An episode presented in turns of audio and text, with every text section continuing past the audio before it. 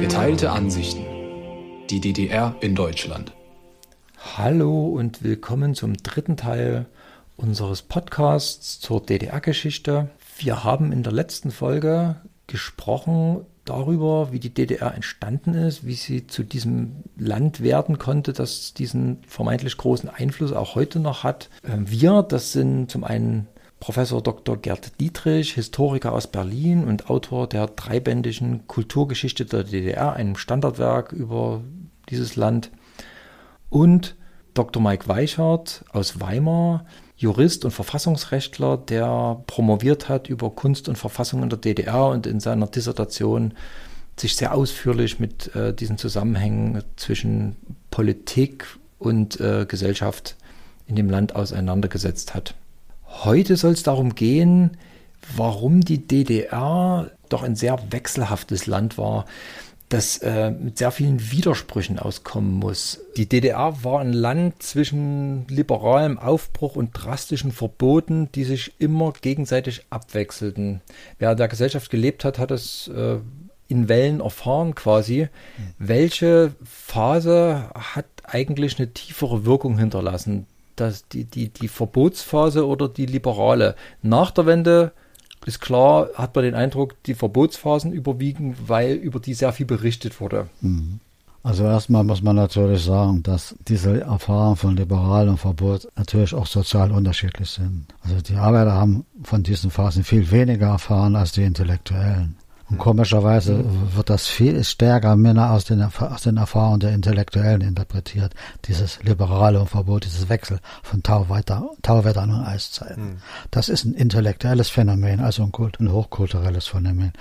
Äh, wenn man jetzt aber so mal auf die Phasen der DDR und ihre Wirkung eingeht, so würde ich natürlich immer sagen, dass der 17. Juni und die Folgen Vorgeschichte und Folgen die entscheidende oder prägendste Phase der DDR-Geschichte waren, weil nämlich da zwei Erfahrungen grundlegend waren. Die erste, gegen die sowjetischen Panzer, gegen die sowjetische Macht, gegen die sowjetische Einfluss der DDR ist kein Kraut gewachsen.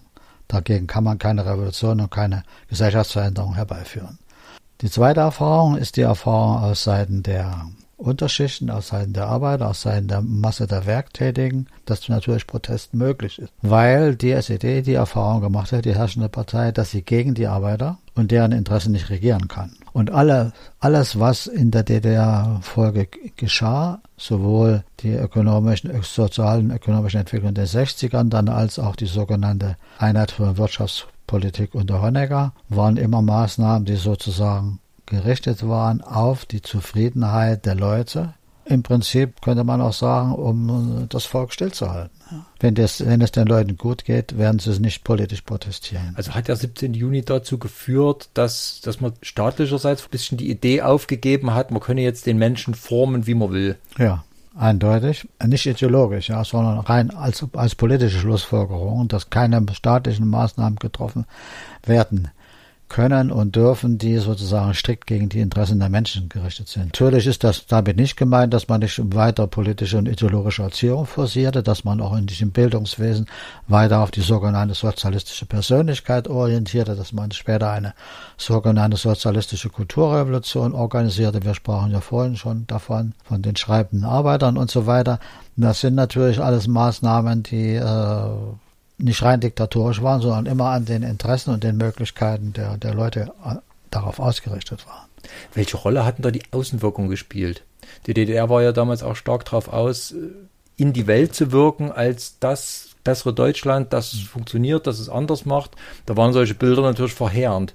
Das hat man sicherlich mitgedacht, weil man ja äh, sozusagen als der kleinere deutsche Teilstaat noch von einem großen Teil der Welt nicht anerkannt war. Es gibt eine ganze Reihe von Entwicklungen in der DDR, die auch in diese Richtung gedacht sind, ja, sozusagen das Außenbild, das internationale Bild der DDR zu verbessern.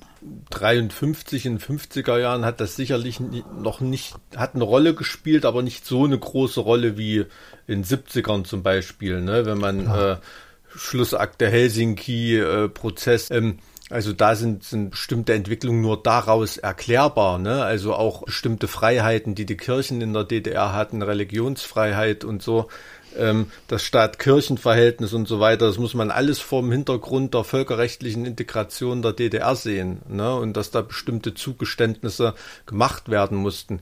Ich denke, nach dem 17. Juni ähm, muss man sicherlich auch den Mauerbau als so ein grundlegendes Klar. Ereignis äh, nennen, was auf die breite Bevölkerung gewirkt hat. Ne?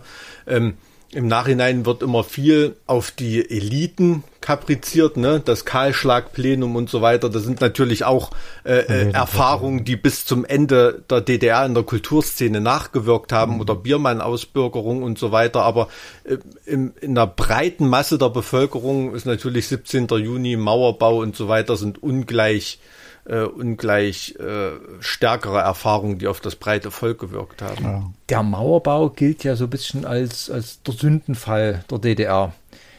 Ist der damals wirklich so wahrgenommen worden, dass das, äh, mein, es gab ja dieses Ausbluten wirklich. Natürlich. Und der Mauerbau schien doch damals vielen Leuten durchaus als die einzig mögliche Alternative.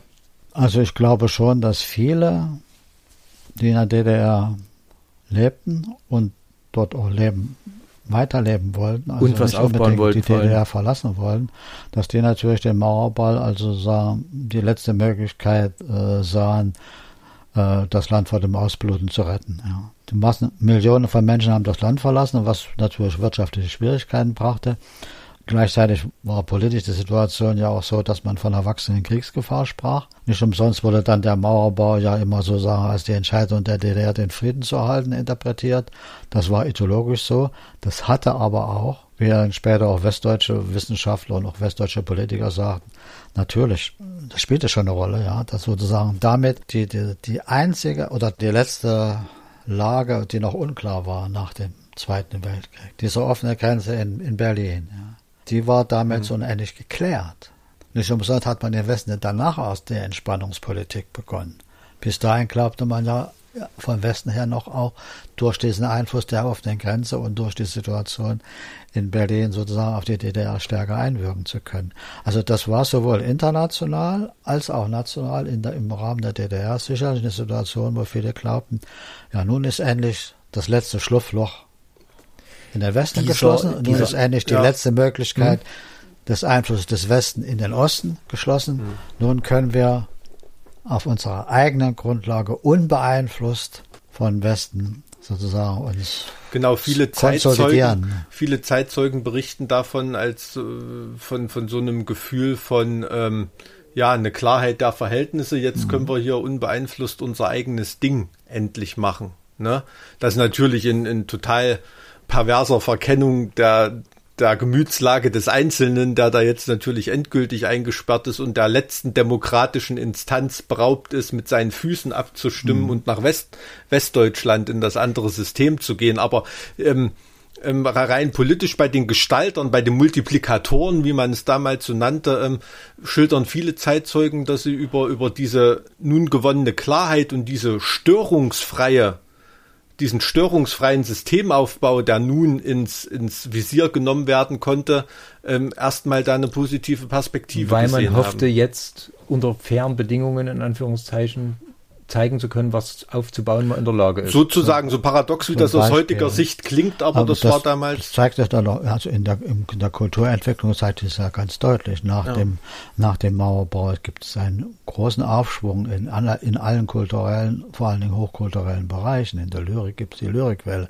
Es mhm. gibt diese Filme, die dann, also Filme selbst verboten werden, die mhm. völlig neu, völlig neu das Leben in der DDR realisieren und liberale Positionen vertreten. Es gibt die die Romane äh, von Christa Wolf, äh, der, der geteilte, Himmel, Himmel bis zu Nachdenken über Christa T., die in der Folge des Bitterfelder Weges und dessen Umkehrung und Realisierung äh, eine neue kritische Position der Literatur und der Künste entwickeln. Das gibt es in den bildenden Künsten genauso, in, in der Musik. Also es gibt da tatsächlich einen großen Aufschwung nach dem Mauerbau, weil man bisher sozusagen immer zurückgehalten wurde oder sich oder auch unter, unterdrückt wurde in dem Sinne, seid nicht so kritisch gegen die DDR, das nützt, nützt nur dem Westen. Mhm. Das wird nur im Westen ausgenutzt. Und leider haben die politischen Funktionäre der DDR natürlich bei manchen kulturellen Entwicklungen erstmal geguckt, wie, der, wie reagiert der Westen darauf. Und dann haben sie entweder zurückgeschlagen oder haben gesagt, na gut, der Westen reagiert ja kaum, dann kann es nicht so schlimm sein. Also das ist natürlich auch so ein Problem, ja, dieses Ost-West. Mhm. Und also dieser große Aufschwung der Literatur, der Künste überhaupt nach dem Mauerbau zeigt eben, dass diese kulturellen Eliten, die jetzt die Position hatten, jetzt sind wir unter uns, jetzt können wir die Probleme des Landes offen diskutieren. Der Einfluss des Westens ist ja, das ist auch so ein, so ein legendäres Ding. Auf DDR-Seiten wurden immer gesagt, wir sind ausgeblutet worden. Das waren gezielte Angriffe. Damals war von Agenten die Rede, aber äh, Sie haben jetzt gerade gesagt, das war einfach ein, ein Einfluss. Ähm, Im Westen wurde es immer so dargestellt, wir haben halt einfach das bessere Wirtschaftssystem, die Leute kommen eben zu uns und äh, wir, wir tun gar nichts, die kommen ja freiwillig zu uns und das zeigt, dass wir, dass wir überlegen sind. Wie gezielt war denn der Einfluss? Was stimmt denn jetzt? Die Agententhese oder die des Abstimmens mit den Füßen? Diese Agententhese ist natürlich eine Übertreibung. Aber es gab in den 50er Jahren in der DDR immer wieder Verhaftungen und es gab in der DDR immer wieder auch Ausstellungen in, groß, in großen Kaufhäusern von Schmuggel, von Agententätigkeit. Es gab immer in der DDR, solange die Grenze noch offen war, die Möglichkeit, da in diesem Lande sozusagen für, zu versuchen, gegen die Politik äh, zu arbeiten oder Dinge zu schmuggeln oder auch ideologisches Material, siehe Ballons und so weiter, in die DDR einzubringen. Natürlich gab es das. Ob das eine große Wirkung hat, ist eine andere Frage. War das da, war das, da, ist das gelenkt worden das? Ich meine, es gab bestimmt Privatleute auch im Westen, die gesagt haben, wir kaufen jetzt mal 10 Kilo Butter und verscherbeln die hier billig. Ja, natürlich gab es das. Sobald damit auch Geld zu verdienen war, hat das natürlich auch für manche Westler eine, eine Funktion gehabt. Die ja, DDR hat das maßlos übertrieben, das mit dieser Agententätigkeit, aber die gab es durchaus, ja. Aber nicht so gezielt, dass der Westen wirklich versucht hat, die DDR über die offene Grenze kaputt zu machen. Die gab es auf einem, auf einem ganz normal ahnbaren, normalen Level, wie es zwischen gegensätzlichen Staaten eben stattfindet. So hat da auch Agententätigkeit stattgefunden. aber die, dass das jetzt ausschlaggebend war für einen äh, fertigen Medizinstudenten hinüber in den Westen zu gehen, das ist natürlich eine Übertreibung. Und natürlich gab es einen Wirtschaftskrieg zwischen den Systemen. Das darf man natürlich nicht unterschätzen. Und natürlich gab es äh, im Westen bestimmte Bestimmungen, dass äh, bestimmte Hochtechnologie nicht in, der, nicht in den Osten verkauft werden durfte. Wo der Westen seine äh, entsprechenden Vorsprünge und Entwicklungen hatte. Und dafür gab es ja dann sozusagen dieses KOKO, dieses Ministerium da unter Schalkolkowski, um auf äh, Wege über Zweit- und Drittländer ja, bestimmte Sachen zu besorgen, die die DDR nicht hätte normal einkaufen können in den Westen, weil sie unter Embargo-Bedingungen ja. fielen. Ja. Mhm. Der Westen hatte eine ganze Embargo-Liste und die Sowjetunion hatte zwar einen militärischen Bereich, wo sie manche dieser Sachen hatte, aber diese auch nicht im Osten verkaufte. Bedingung. Was dann zu der Frage führt, war der Mauerbau wirklich notwendig oder war er übertrieben?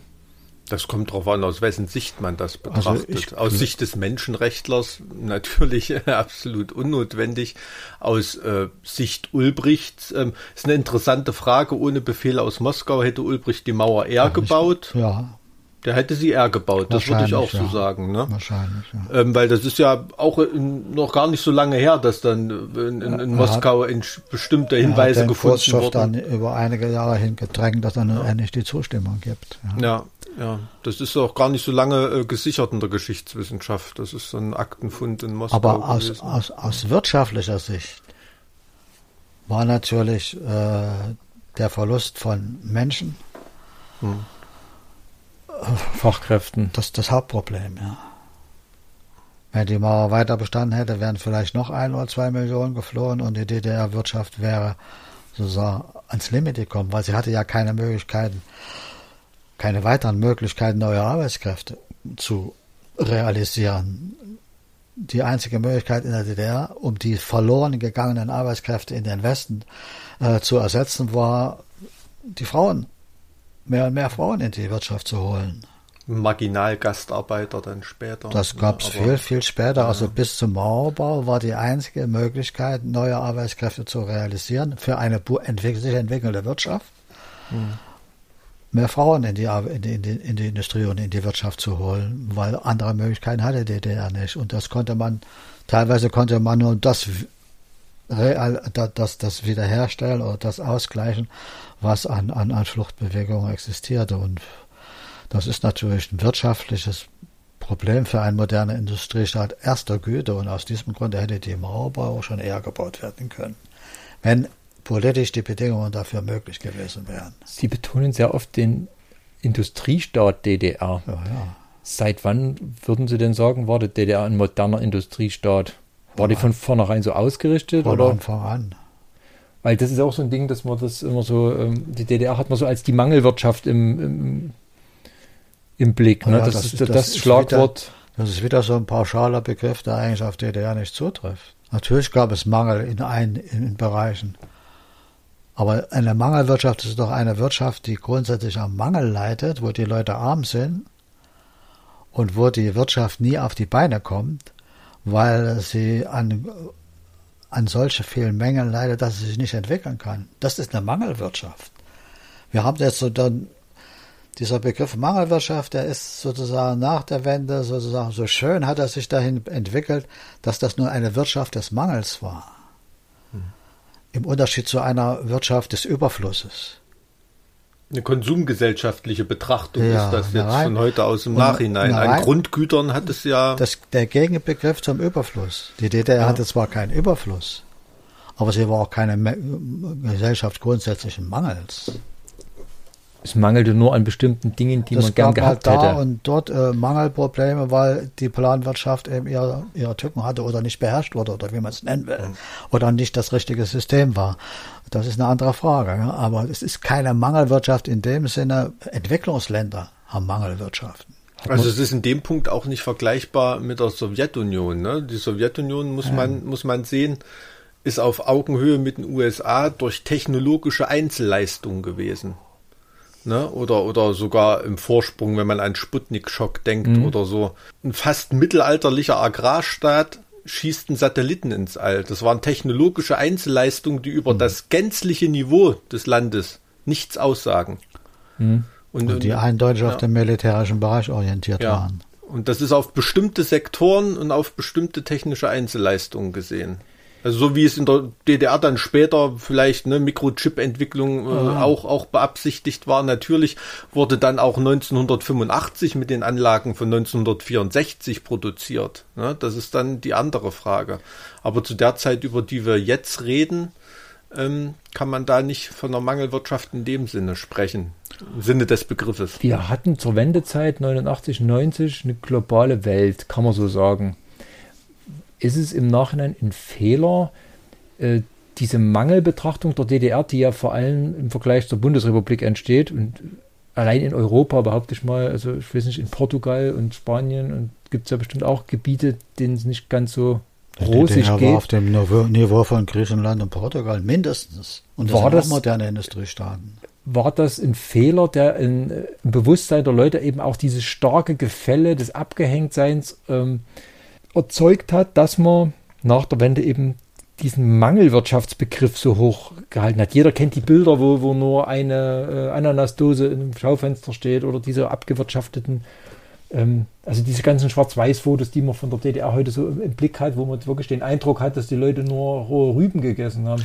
Das ist eben eine andere Auffassung dieses, äh, dieses Begriffes Mangelwirtschaft. Man kann über Mangelwirtschaft reden, wenn man zum Beispiel den Wohnungsbau in der DDR betrachtet. Wie sind die da hinterhergekommen? Ne, so ein grundsätzliches Bedürfnis oder, oder die, die Versorgung mit Grundnahrungsmitteln oder so weiter. Daran äußert sich für mich eine, eine, eine Mangelwirtschaft an, an diesem. Die gab es da in dem Sinne nicht.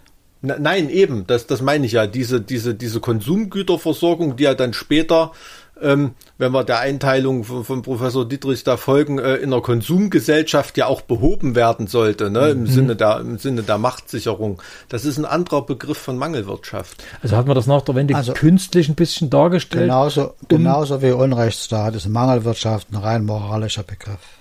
Hm. Der ist wissenschaftlich nicht nachweisbar und wenn man ihn konkret anwenden will, kann, muss man ihn auf Entwicklungsländer anwenden und nicht auf einen Industriestaat. Hm.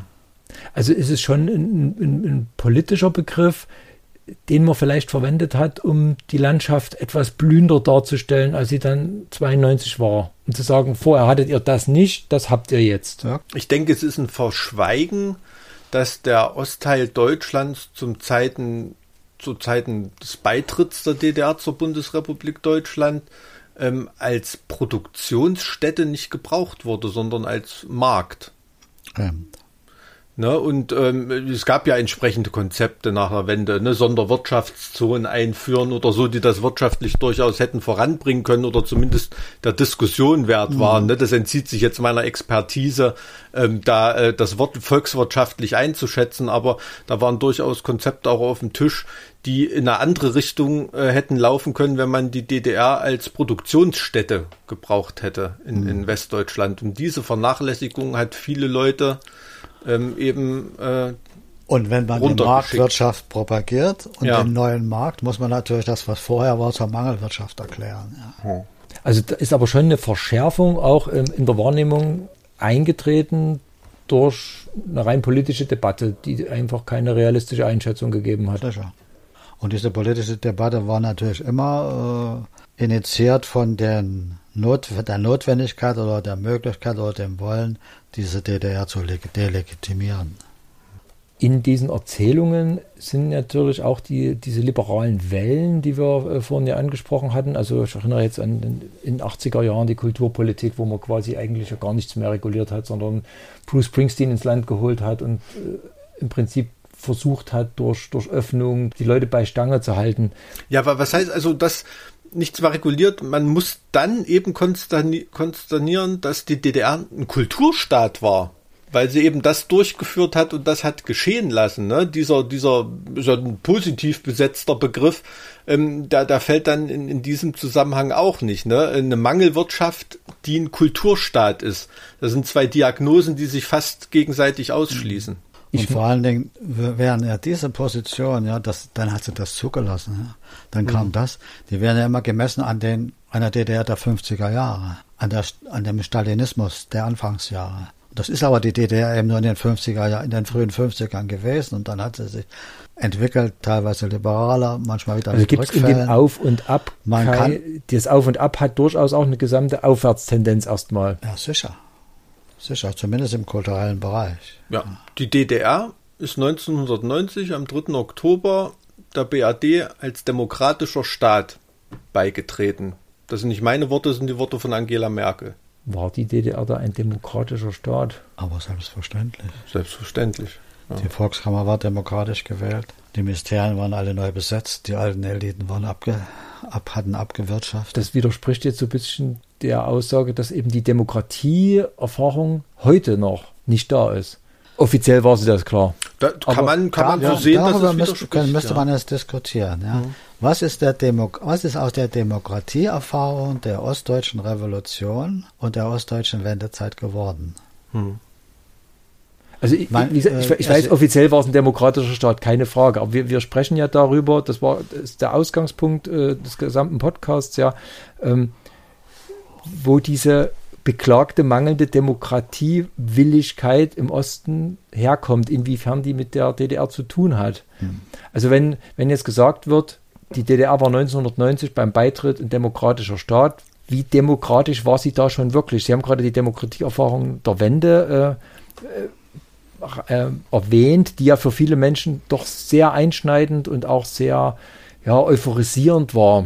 Es gibt viele Äußerungen von Leuten, die auf die Frage, wollen Sie die DDR zurückhaben, sagten, ja, die von 1989, 90. Und das ist genau die DDR zwischen Widerstand gegen die manipulierten Wahlen äh, im Frühjahr 1989 bis DDR Beitritt zur Bundesrepublik. Also immerhin ein ganzes Jahr, mehr als ein Jahr mit dem Schwerpunkt natürlich äh, demokratische Revolution äh, 1989, Herbstrevolution, Entstehung der Bürgerbewegung, Demonstra Demonstrationen auf den Straßen, äh, intellektuellen Bewegungen.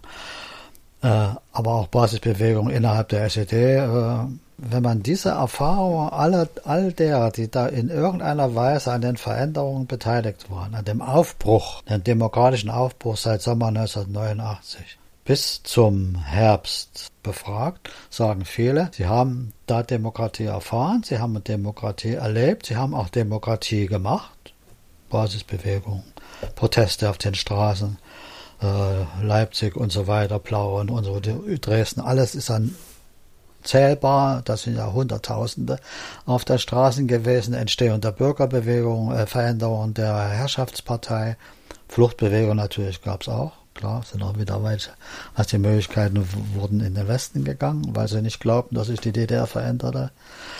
Äh, diese Demokratieerfahrungen sind bei, ich weiß nicht wie vielen, vielleicht ein, zwei Millionen, Sehr mit dem, Beitritt, mit dem Beitritt zur Bundesrepublik passé gewesen. Mhm. Und man muss auch sehen, dass die westdeutsche, ähm, ja, wie soll man sagen, Politiklandschaft und, und Regierungslandschaft große Mühen hatte, diese Demokratieexplosion einzufangen. Ja, klar. Ne? Also es gibt Zitate, äh, Wolfgang Schäuble, äh, wir reden hier nicht von einer Vereinigung auf Augenhöhe. Lasst uns davon ausgehen, dass ihr 40 Jahre ausgeschlossen wart und jetzt dürft ihr mitmachen.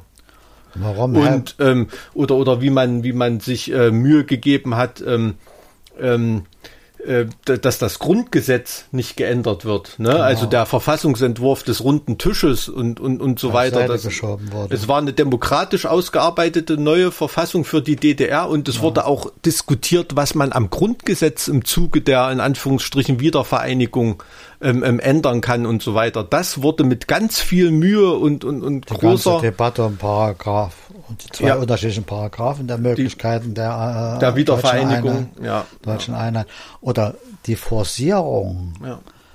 der Ein des Einflusses der Bundesrepublik vor den Wahlen zur Volkskammer im März 1990, hm.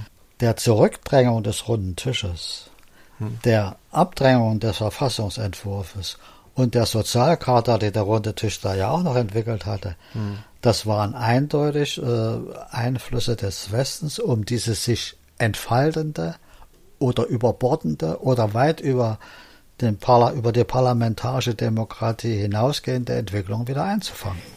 Das mit den 40 Jahren ausgeschlossen finde ich insofern ein spannendes Zitat, weil da setzt ja die Erzählung ein, es gibt eine demokratische Kontinuität hm. irgendwie, aus der die DDR halt rausgefallen ist. Hm. Wo die DDR halt als so eine, so eine, wie so eine Eiterblase, die sich irgendwie gebildet hat und die jetzt eben wieder weg muss. Wobei wir ja eigentlich schon rausgearbeitet hatten, dass das so gar nicht war. Ja, man darf das nicht, nicht zu sehr aus heutiger Sicht irgendwie verklären. Man muss sich auch bewusst machen, welche ideologischen Voraussetzungen auch auf westlicher Seite herrschten zu Zeiten der Wiedervereinigung da waren äh, dort auch Kräfte am Werk, die sahen die Oder-Neiße-Grenze zum Beispiel alles andere als unveränderlich an. Mhm. Ne?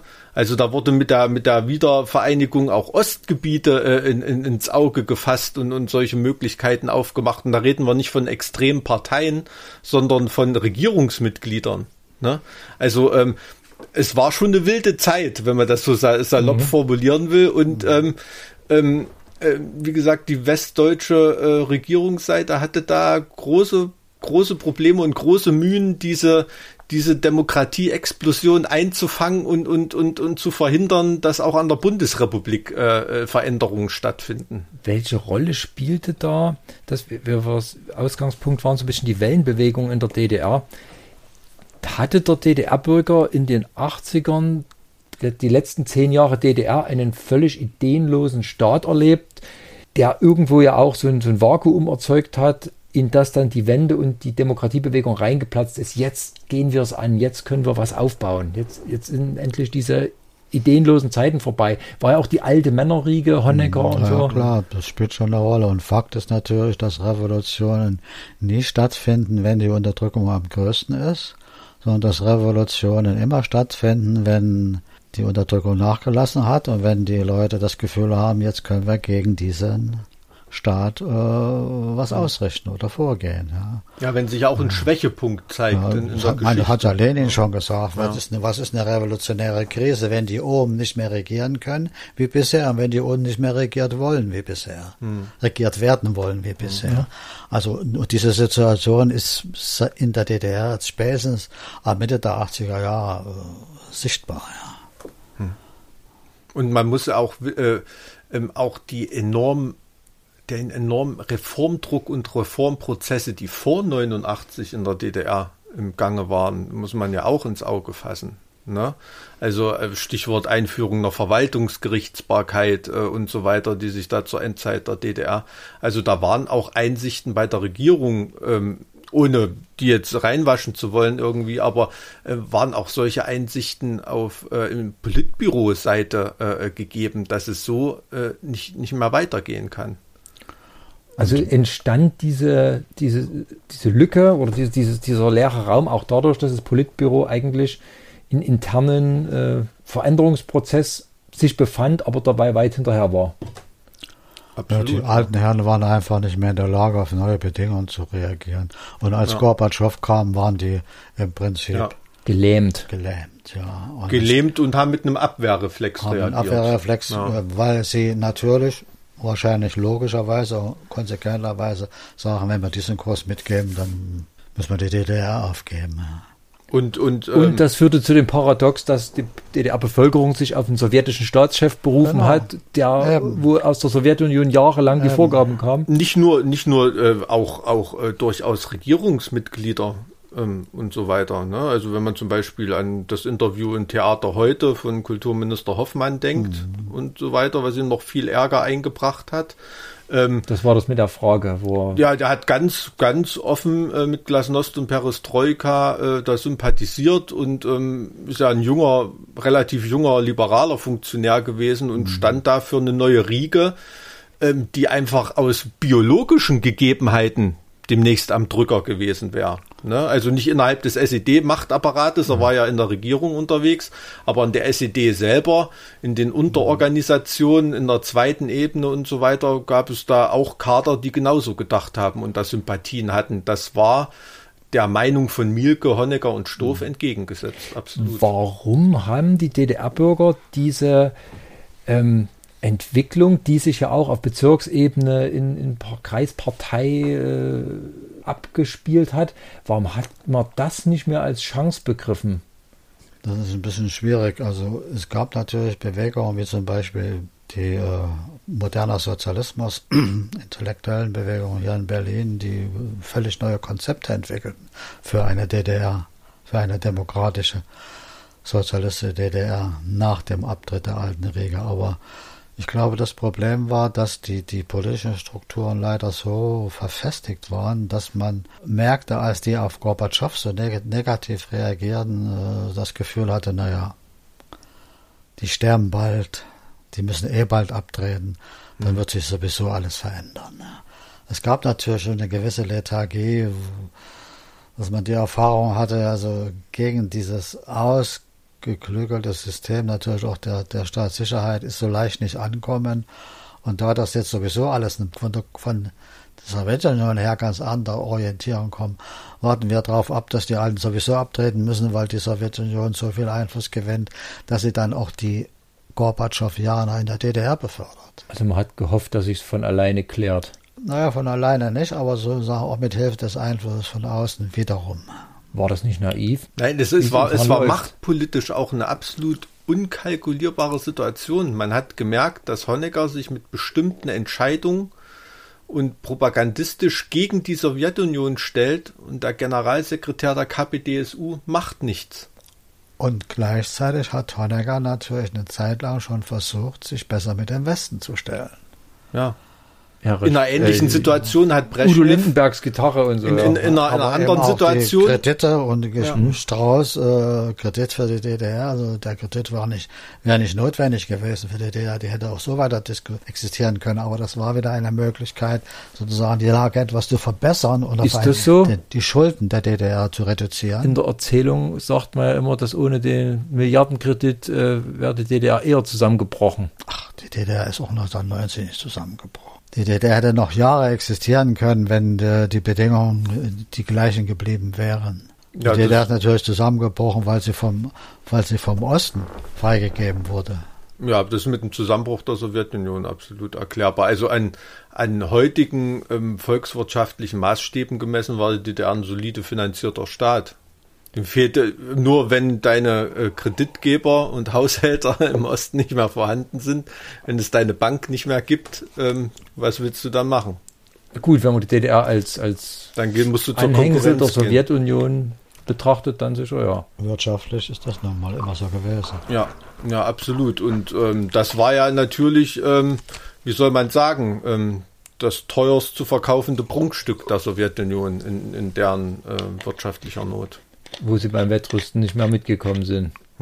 Also das, diese These vom Zusammenbruch der Sowjetunion ist genau, äh, der DDR ist wirtschaftlichen Zusammenbruch ist genauso eine These wie Mangelwirtschafts- und Unrechtsstaat. Ja, das sind eigentlich moralische Kategorien inzwischen geworden. Ja, wissenschaftlich und rationell nicht nachweisbar sind. Ja gut, wie kann wirtschaftlicher Zusammenbruch eine moralische Kategorie sein?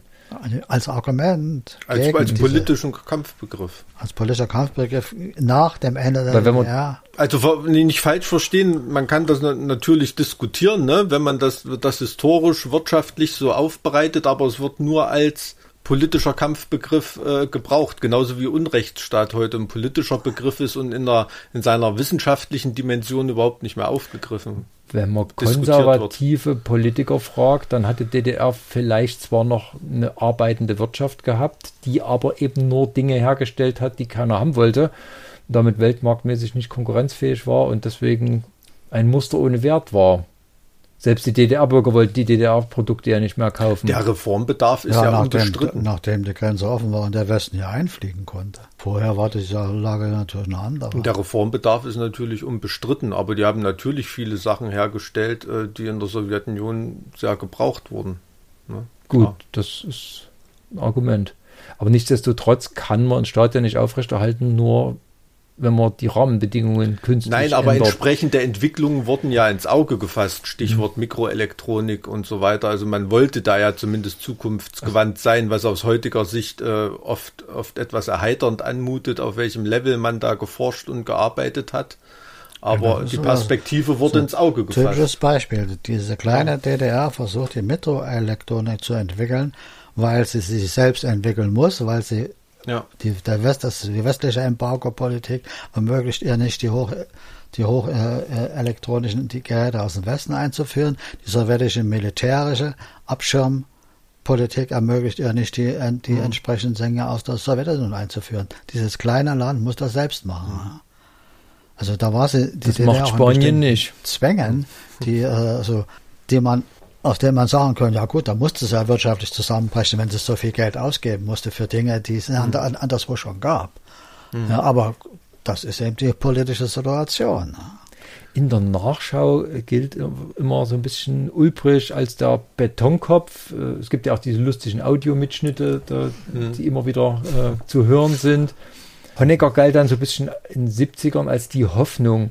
Lässt sich, Also- das, lässt sich das im Nachhinein noch so sagen? Das lässt sich im Nachhinein natürlich überhaupt nicht sagen. Ulbricht war genauso ein Reformator wie Honecker und Honecker war genauso ein Betonkopf wie Ulbricht. Man muss da genau hingucken, in welchen historischen Ja. Zeiträumen die Leute Verhinderer waren und in welchen historischen Zeiträumen sie Reformen befürworteten und in Gang brachten als Ja. Chefs der herrschenden Partei. Und das ist eben sehr unterschiedlich. Ja. Ja. Ul- Ulbricht war natürlich äh, Betonkopf Anfang der 50er Jahre. Und mit dem neuen ökonomischen System hat er da Sachen bewegt, die es in keinem anderen Ostblock gab. Da war er ein eindeutiger Reformer. Und dann hat er sozusagen Ausspruch je, je, je im Vorgang ist er sozusagen eingestiegen auf die Kritik der Konservativen an der westlichen Jugendkultur, weil er damit sein neues ökonomisches System retten wollte. Dieses elfte Plenum ist also ein ganz eigentümliches Beispiel dafür. Das zieht heute als Kahlschlagplenum durch die Geschichte, weil die SED-Führung den fortschrittlichen Entwicklungen in Film und Kunst und Jugendkultur Einhalt gebieten wollte. Das Plenum war aber hat. gedacht als ein ökonomisches Plenum, um den, um den neuen eine neue Phase des neuen ökonomischen Systems einzuleiten. Aber kurz vorher hatte sich der Chef des neuen ökonomischen Systems, der Apel, erschossen, weil die Sowjetunion Forderungen stellte, die, die Konzept, das Konzeption der DDR in Probleme brachte. Kurz vorher war äh, Khrushchev an die Macht, äh, war Brezhnev an die Macht gekommen. Und die DDR war in diesen Positionen, darüber haben wir ja vorhin gesprochen, mhm. gehemmt. Sie konnte ihr neues ökonomisches System der Weise nicht ausführen. Und Erklären Sie kurz, was das neue ökonomische System ist. Nein, das ist der Versuch, äh, sozusagen das, eine sozialistische Marktwirtschaft herzurichten, in Anführungsstrichen, die Selbstständigkeit der Betriebe zu verbessern und zu erhöhen, den Gewinn für die Betriebe als einen ganz wichtigen äh, Faktor wieder zu realisieren. Bisher mussten sie immer nur prozentual an, ab, abrechnen an den Staat. Sozusagen die eigene Initiative vor allem in der Wirtschaft und in der ökonomisch-technischen Entwicklung zu fördern. Also ökonomische Anreize einzuführen, sowohl für die Arbeiter als auch für die Betriebe, die äh, Gewinne selber verwenden durften und, und so weiter. Also dadurch die, die äh, Produktivität und Innovationskraft. Hat dann so verschiedene Verformungen alle, alle mhm. wurde von Honecker dann ja zurückgefahren. Und in dem Sinne ist Honecker natürlich ein Betonkopf und ein Konservativer gewesen, weil er diese Möglichkeit der fortschrittlichen wissenschaftlich-technischen Entwicklung in der DDR zugunsten einer größeren, umfangreicheren Konsumpolitik zurückgefahren Das Paradoxe ist, dass in diesem sich anbahnenden äh, Machtkampf zwischen Ulbricht und Honecker, ne, unter dem ja das elfte Plenum schon mhm. stand, Ne, also in dem Honecker hinter den Kulissen schon gegen Ulbricht und seine äh, fortschrittliche Kultur- und Wirtschaftspolitik gearbeitet hat, dass Ulbricht dadurch wieder zum Betonkopf sein getrieben wurde, indem er sich an die Spitze dieser ihn überrollenden äh, Entwicklung widersetzen musste, um die Macht zu behalten. Und da hat er sich gegen die Beatmusik genau. entschieden. Und in dem Aber Moment. Nicht gegen sein ökonomisches System. Ne? Die Nein. Beatmusik war dann sozusagen, genau. die Jugendkultur war sozusagen dann der Aufhänger, um man schlug den Sack und meinte den genau. Esel, steht, glaube ich, ja, in dem ja. Buch. Wobei man auch unterstellen ja. kann, dass das Verständnis von Ulbricht für die jugendliche Beatkultur wahrscheinlich eher begrenzt war. Natürlich, natürlich. Ja, ich habe aber, ähm, also Hans Benzin hatte mir mal von einer Unterredung mit Ulbricht äh, ähm, da, äh, berichtet, aus der sehr verwundert hinausgehen, wie kunstverständlich sich Ulbricht da gegeben mhm. hatte. also er hat gelesen, zwei Jahre vorher, gelesen. Zwei Jahre vor dem 11. Plenum gab es das Jugendkommuniqué. Ja. Da hat Ulbricht einen ganz relativ jungen Mann, Kurt Turba, zum Chef der Jugendkommission ernannt. Ja. Der hat das Jugendkomitee herausgegeben, wo zum ersten Mal drin stand, mhm. wie die Jugend, welche Haare, Haare sie trägt, wie sie sich kleidet, mhm. ist nicht entscheidend. Lasst der Jugend ihre Möglichkeiten, lasst ihnen ihre, ihre Unterhalt, Unterhaltungskultur. Hauptsache, Sie war das diese Gitarrengruppenförderung, wo sie dann so Ja, das war der Standpunkt der Gitarren zu Gitarrengruppen von der FDJ und so weiter. Das war alles in dem Zusammenhang zu sehen. Also Kurt Turba, eine ganz, ganz interessante Personalie, also ähnlich wie Hans Benzin, hm.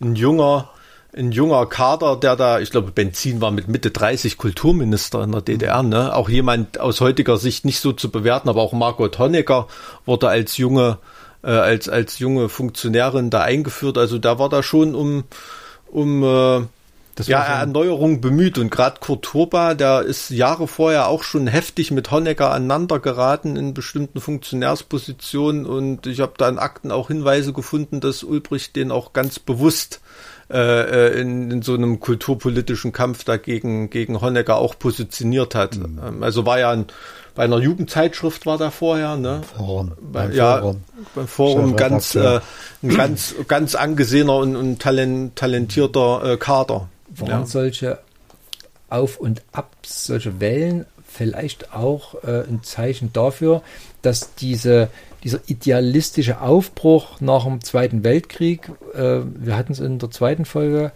ähm, die Leute bauen aus den Trümmern was Neues auf, was ja nur mit viel Idealismus geht, der aber eigentlich mit Zweiten Weltkrieg im Rücken eigentlich relativ gut erklärbar ist. Dieser Idealismus nimmt aber ja dann ab, äh, je besser es den Leuten geht. War das so ein Punkt, wo die DDR diesen Idealismus äh, überschätzt hat noch, weil eben Ulbricht gedacht hat, äh, wir müssen noch mit Idealismus weitermachen, wogegen Honecker erkannt hat, nee, mit Idealismus kommen wir nicht mal weiter, wir müssen den Leuten schicke Konsumprodukte hinstellen. Na, ich würde diesen Idealismus eher für die 50er Jahre mhm. ansetzen. Dann nach dem Mauerbau, darüber haben wir ja vorhin mhm. schon gesprochen, dem großen Aufschwung von Kultur und anderen Entwicklungen und dann das neue ökonomische System, das ist nicht mehr mit Idealismus zu erklären. Das sind, das sind konkrete, den, aus den gesellschaftlichen Bedingungen der modernen Industriegesellschaft herauswachsende äh, Entwicklungen, die dann auch von der Politik aufgegriffen und gefördert werden. Siehe Jugendkultur. Aber der sozialistische Mensch war doch schon noch so das, das Ziel, der ja sehr idealistisch gedacht ist. Ja, Die Ziele sind von Anfang bis Ende idealistisch. Das ist natürlich klar. Die Frage ist nur, ob das noch eine Rolle spielte. Hm. Ja, wenn der Ulbricht äh, die sozialistische Menschengemeinschaft aufgerufen hat äh, in der Mitte der 60er Jahre, so erschien das viel natürlich irgendwie komisch, ja, weil natürlich hat man nach wie vor gesehen im Leben, dass es soziale Unterschiede gibt, dass es verschiedene Klassen und Schichten gibt und dass von einer Menschengemeinschaft in dem Sinne natürlich nur utopisch die Rede sein kann. Das ja, meine klar. ich. Hat, hat Ulbricht das unterschätzt, dass diese, Sie haben gesagt, das eine ist das Idealistische, aber auf der anderen Seite die Realität ist eine andere. Ist immer so, aber wenn die Schere zu weit auseinander geht, funktioniert es nicht mehr. Hat Ulbricht die Scheren nicht auseinandergehen sehen? Das glaube ich nicht. Der hat, äh, glaube ich, eher die Position oder die Vorstellung gehabt, diese neuen Entwicklungen, die jetzt in, Gang, in den 60er in Gang gesetzt werden, das sind ja äh, allgemeine Industrie, moderne, moderne Industriestaat äh, betonende Entwicklung, die sind ja gar nicht spezifisch sozialistisch. Vielleicht hat er da Idee gehabt, also wenn ich das jetzt forciere, wenn ich die westliche Jugendkultur übernehme, wenn ich äh, äh neue Innovationen in Staat und in Wirtschaft und Technik fördere, das, was ist daran spezifisch sozialistisch? Ich brauche jetzt einen Ausgleich, ich brauche jetzt ein Pendant, mhm. indem ich sozusagen noch erkläre, das hat auch eine sozialistische Komponente und dann kommt er eben auf die Idee von der sozialistischen Menschengemeinschaft oder vom entwickelten gesellschaftlichen System des Sozialismus als relativ selbstständige Gesellschaftsformation. Ulbricht hat sich wohl immer auch als ein Theoretiker und Historiker verstanden. Und in dem Sinne sind einige Innovationen, die von Ulbricht kommen, oder einige Innovationen, begriffliche, neue Erfindungen, die in den 60er Jahren so eine Rolle spielen und dann unter Honecker wieder verschwinden, die sind wahrscheinlich sozusagen auch diesen, dieser Idee geschuldet, dass Ulbricht sich als ein Führer verstand, der nicht nur reine pragmatische Politik machte, sondern eben auch was Neues in den Marxismus oder in den Marxismus-Leninismus einbrachte und sich als Ideologe und als Historiker zu profilieren verstand. Auch, ja, man, man kann im Rahmen dieses gesamten politischen Systems und in Konkurrenz mit anderen politischen Akteuren, sowohl im eigenen Land als auch mit anderen politischen Akteuren im Rahmen des Ostblocks. Äh, Brezhnev soll sich ja mal beschwert haben, dass der Ulbricht sich hier als der größte Ideologe, der größte Theoretiker der, Arbeit, der gegenwärtigen Arbeiterbewegung der, äh, vorstellt und Brezhnev sozusagen nur als Pragmatiker ablehnt. Ja, also hm. sowas muss man auch alles noch im Auge haben, warum Ulbricht da bestimmte ja, bestimmte theoretische oder ideologische Fassungen da produziert hat, die ja, der Realität nicht entsprachen und relativ schnell wieder verschwanden. Ja, also den späten Ulbricht muss man wirklich als ja, altersmilden Visionär, kann, ah, man, ja. kann man fast sagen, da bezeichnen, der, ähm, wie eben gesagt wurde, sehr wohl gesehen hat, dass diese Schere auseinandergeht. Also diese, diese Fähigkeiten hat er gehabt und diese machtpolitischen Instinkte hat er absolut gehabt. Und ähm, gerade in Mitte, Ende der 60er Jahre ähm, wird auch aus dem Politbüro berichtet, äh, dass da Diskussion zugelassen wurde zu bestimmten Standpunkten und so weiter und Ulbricht sich erstmal zurückgehalten hat und erstmal geschaut hat, na, wie, wie sieht's aus und sich dann auf eine bestimmte Seite geschlagen hat und so weiter. Also dieses Bild von dem Betonkopf kann man da nicht äh, mhm. komplett durchziehen und ähm, er hat sich da wirklich zu jemandem entwickelt, der Brezhnev ein Dorn im Auge war. Also. Ich finde das Resümee ganz spannend, äh, wenn man sich das so im Detail anguckt, dass die DDR gar nicht so anders war mitten in Europa, dass es natürlich viele Äußerlichkeiten gab äh, und natürlich auch viele kritikwürdige Dinge, aber dass, äh, dass das Land jetzt gar nicht so weit weg war von der normalen Entwicklung. Das ist ein super spannender Punkt, den ich dann gern in unserer vierten und letzten Folge aufgreifen würde. Ich bedanke mich erstmal. Bitte, bitte.